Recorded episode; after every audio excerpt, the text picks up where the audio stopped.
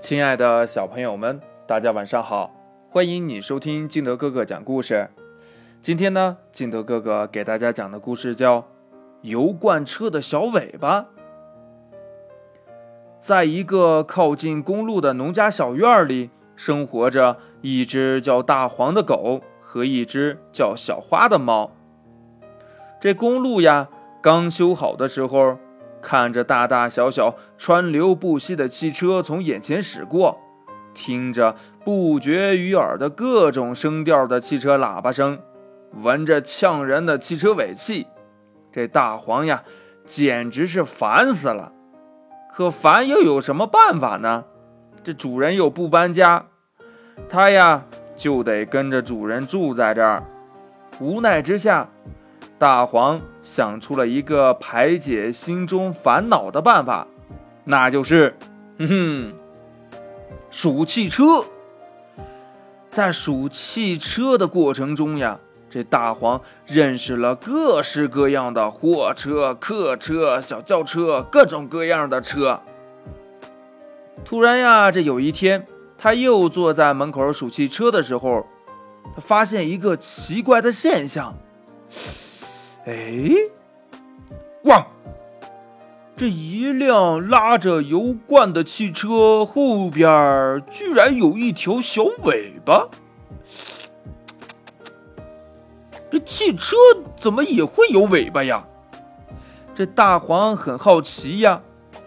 可是这油罐车瞬间便呼啸而过，他也没有弄清楚是怎么回事儿。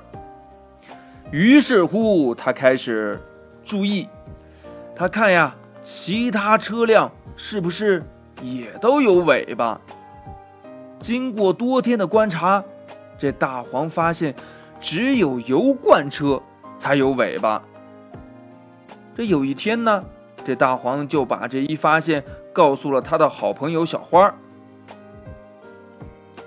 你是不是没有看清楚呀？这小花不解地说：“呀，我们的尾巴是起着平衡的作用，这汽车的尾巴有什么用啊？”这大黄说：“呀，我怎么能没看清楚呢？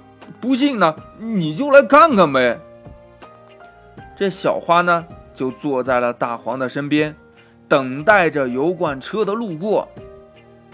果然呢，从公路上。就开过的所有的油罐车后边，都有一条小小的尾巴，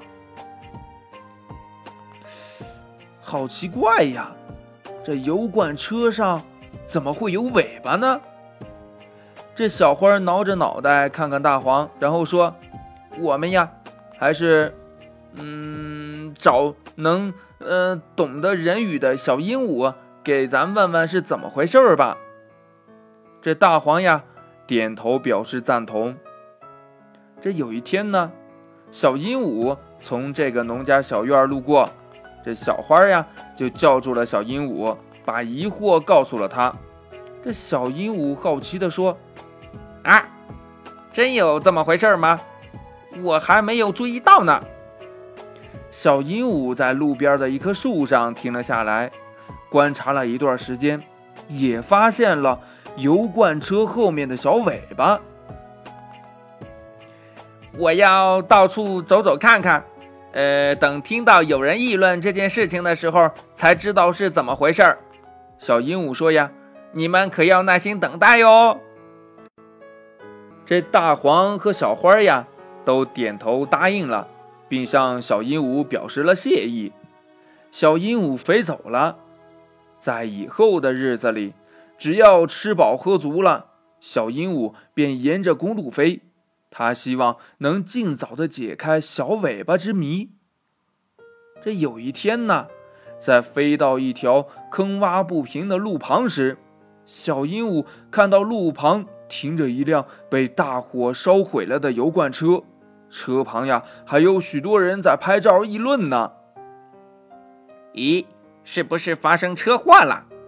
小鹦鹉赶忙飞到油罐车附近的一棵树上，想听听是怎么回事儿。